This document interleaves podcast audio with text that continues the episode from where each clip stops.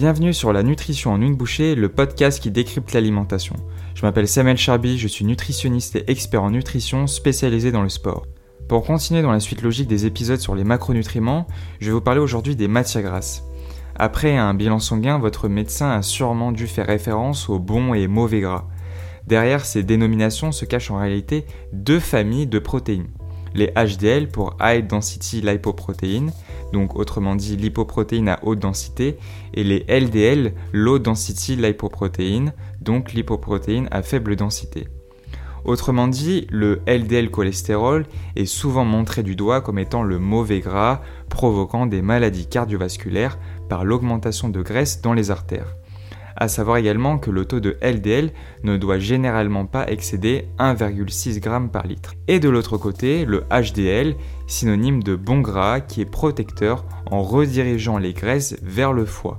Ce dernier va donc se charger d'éliminer le cholestérol par le tube digestif grâce à la bile. On considère que le taux de cholestérol HDL doit être supérieur à 0,35 g par litre pour protéger des maladies cardiovasculaires.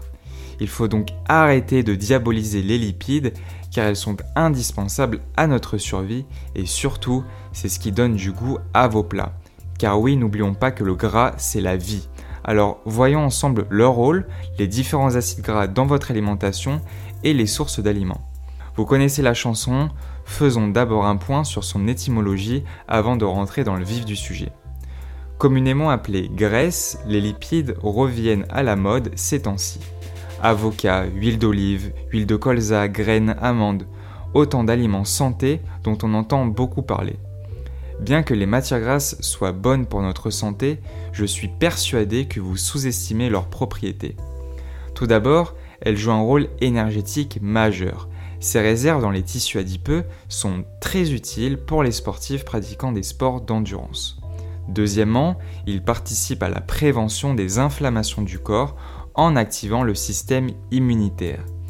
Enfin, il occupe une place importante dans la structure de vos membranes cellulaires en leur procurant une certaine élasticité, perméabilité et fluidité, en particulier au niveau des connexions du cerveau. Dites-vous que les lipides sont comme un bon opérateur téléphonique. Si celui-ci est défectueux, les transmissions du message nerveux du cerveau seront altérées. Vous le savez sans doute, mais il existe deux classifications physiologiques des matières grasses. On peut les différencier en tant qu'acides gras essentiels, provenant des oméga 6 et des oméga 3. Ils sont appelés ainsi car ils ne peuvent pas être synthétisés par l'organisme et doivent donc être apportés par l'alimentation. La cuisine méditerranéenne utilise principalement ces matières grasses provenant entre autres des huiles ou encore des fruits à coque. Si vous êtes normand, vous avez sûrement l'habitude d'utiliser dans vos préparations une larmichette de beurre, de crème, de fromage ou encore le gras de la viande. Vous l'aurez deviné, ces matières grasses sont dites non essentielles car le corps est capable d'en produire par lui-même. Parmi eux, on va retrouver les acides gras saturés. Ils sont réputés pour boucher les artères lorsqu'ils sont consommés en excès, déclenchant des maladies cardiovasculaires. On ne peut pas parler du gras sans le cholestérol cette bête noire que personne ne veut avoir. Et pourtant, le foie en produit naturellement deux tiers. Le reste provient de votre alimentation. Si votre taux de cholestérol est trop élevé, la solution reste d'appliquer des mesures pour le faire diminuer. Au programme, une activité physique régulière, une alimentation moins riche en graisses saturées, modérez donc votre alimentation en beurre, en crème, en doux, en charcuterie et fromage, et ou en particulier en cas d'un terrain génétique défavorable, alors le recours à un traitement médicamenteux.